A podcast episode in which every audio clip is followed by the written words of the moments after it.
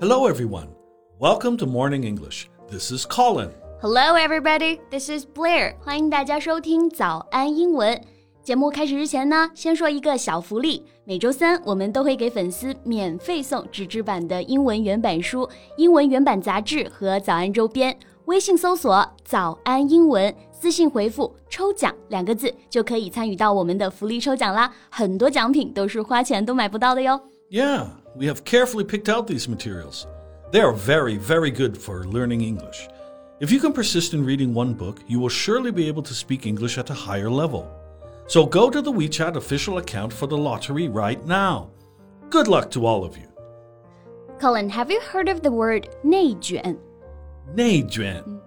No, what's that? 内卷这个词可能大多数听我们节目的同学不太陌生，对不对？Well, you can also use the word involution. It has become a shorthand used by Chinese urbanites to describe the ills of their modern lives. Oh, yeah, involution. That's a word I've seen several times. But to be honest, I, I still don't quite get it. Well, 内 it means inside, juan, rolling. It's something that spirals in on itself, a process that traps participants who know they won't benefit from it. Oh, okay. So it's like parents feel intense pressure to provide their children with the very best. Children must keep up in the educational rat race.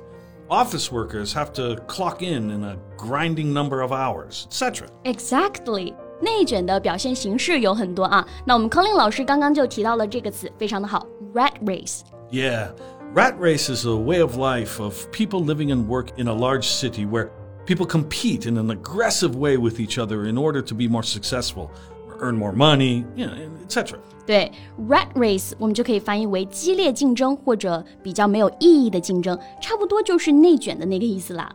So, um, are we going to talk about this today? No, quite the opposite. We're going to talk about new living philosophy, lie down. Okay, there comes another unfamiliar word. You young people just won't give us a break. Calm down, I'll explain it. 今天我们不聊内卷，我们来讲讲与它恰恰相反的躺平一族。我们今天的所有内容呢，都整理成了文字版的笔记，欢迎大家到微信搜索“早安英文”，私信回复“加油”两个字来领取我们的文字版笔记。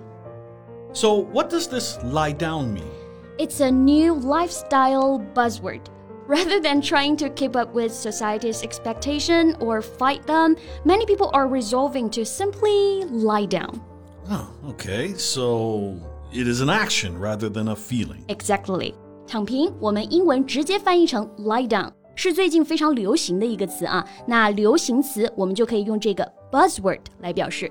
Yeah, buzzword is a word or phrase, especially when connected with a particular subject, that has become fashionable and popular and is used in a lot of uh, in newspapers and social media platforms, etc. 对，那躺平之所以得到大部分人，尤其是年轻人的认可和支持呢，是因为大家被内卷得很累了，不管是来自社会还是身边的压力啊，已经很多很多了。 Yeah, well, I can get that. According to the mainstream standard, a decent lifestyle must include working hard, trying to get good results on work evaluations. And striving to buy a home and a car and making babies. Exactly. Well, so the young people who chose to tang ping just refuse it all? No work, no house, no babies? Mm, well they loaf around on the job whenever they can, refusing to work overtime not worrying about promotions and not participating in corporate drama. 就用我们比较流行的说法，就是啊，很佛系。 Okay, I kind of get that. And here we can learn a new phrase loaf around. It means to waste time being idle, to spend time doing little or nothing. For example, my mother always says, "Quit loafing around and help me take out the trash." yeah, that's a good one. Loaf around 我们就可以翻译为无所事事。那这个词跟躺平的这个人生哲学呢，还是比较契合的。 Well, compared to involution, I prefer the lie down philosophy. Why? To lie down is a rational choice rather than a negative attitude.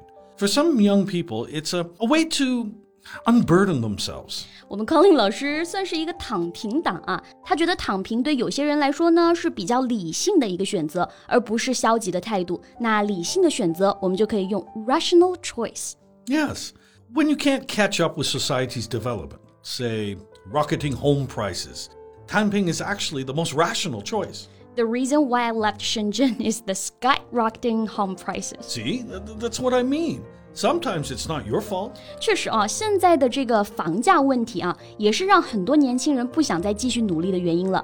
因为不管你怎么努力，好像都还是达不到。比如过高的房价就让人望而却步，那飞涨的房价，我们就可以用 skyrocketing home prices 来表达。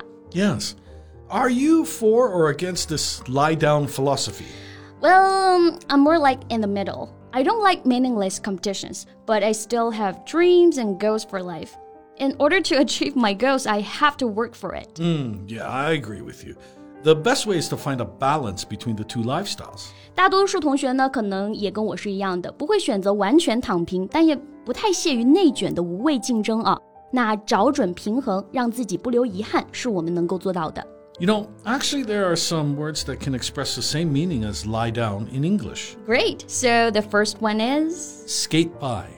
Skate by means to get through something difficult with ease or to accomplish or make progress through something with very little effort or difficulty. 啊，skate by 这个表达就比较像我们中文当中说的“得过且过”，不用太费劲，诶，不用太较真。那这可不就是躺平哲学的含义了吗？Yes. So, for example, you can say.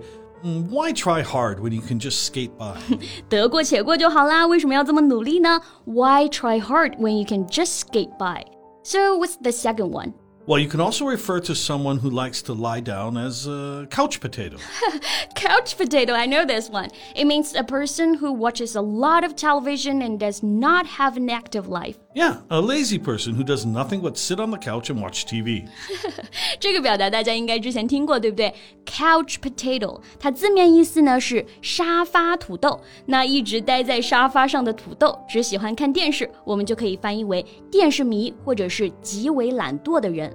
yeah, for example, you can say, Please don't lie around like a couch potato. Get up and do something productive. 别瘫在沙发上了，站起来干点有意义的事儿吧。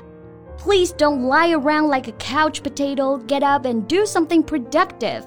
Well, mm, are you a couch potato, Colin? Mm, no, I'm more of a bed potato. That's a good one. Well, any other words that can be used for lie down? Well, why don't we save some for next time? 嗯，OK，那我们今天呢节目就先到这里了。关于今天我们聊到的躺平哲学，你赞同吗？ 你是怎么看待这种文化呢？欢迎大家在评论区跟我们一起聊一聊啊！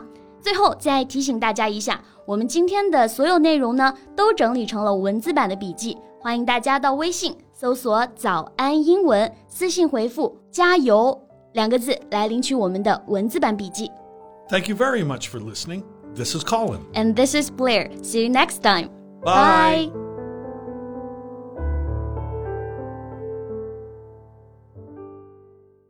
This podcast is from Morning English. 学口语就来早安英文。